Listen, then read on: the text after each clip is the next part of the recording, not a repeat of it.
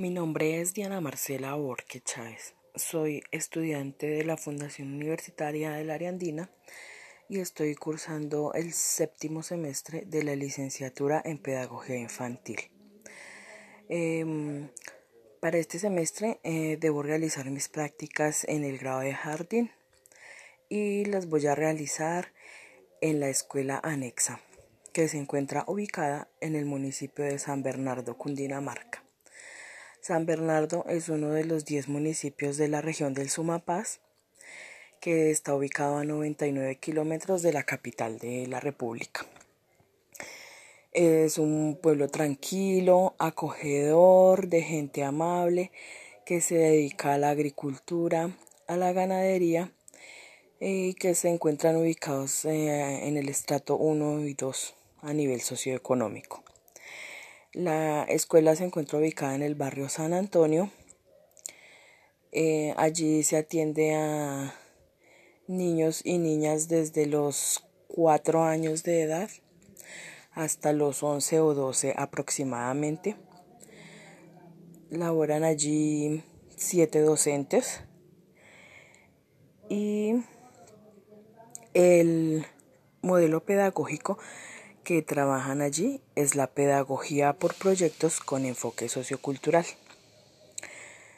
La pedagogía de proyectos sintetiza todos los principios sobre los cuales se desarrolla el proceso de enseñanza-aprendizaje en la escuela anexa de San Bernardo. Los modelos pedagógicos son recursos analíticos y descriptivos que permiten explorar, analizar, comprender y proyectar en forma práctica las relaciones entre los conocimientos y la práctica pedagógica. Para alcanzar los fines de la educación se requiere pensar la pedagogía como un proyecto social que posibilita la construcción de mejores condiciones de existencia para todos. Asumir el saber pedagógico como un campo interdisciplinario que fundamenta sus principios y concepciones en la reflexión sistemática y crítica de la enseñanza y aprendizaje enmarcado en la cultura que a su vez define la historia personal de los individuos e instituciones.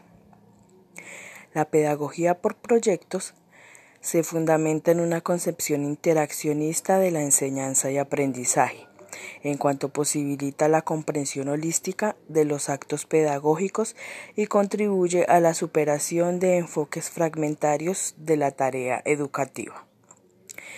Esta pedagogía parte de buscar la complejidad entre los postulados de concepción construccionista del conocimiento, en la que el niño emerge como el único constructor de su conocimiento y una visión sociocultural del proceso humano del desarrollo y el aprendizaje, en cuanto se entiende que no hay desarrollo personal posible al margen de una sociedad, de una cultura, según lo mencionó Vygotsky.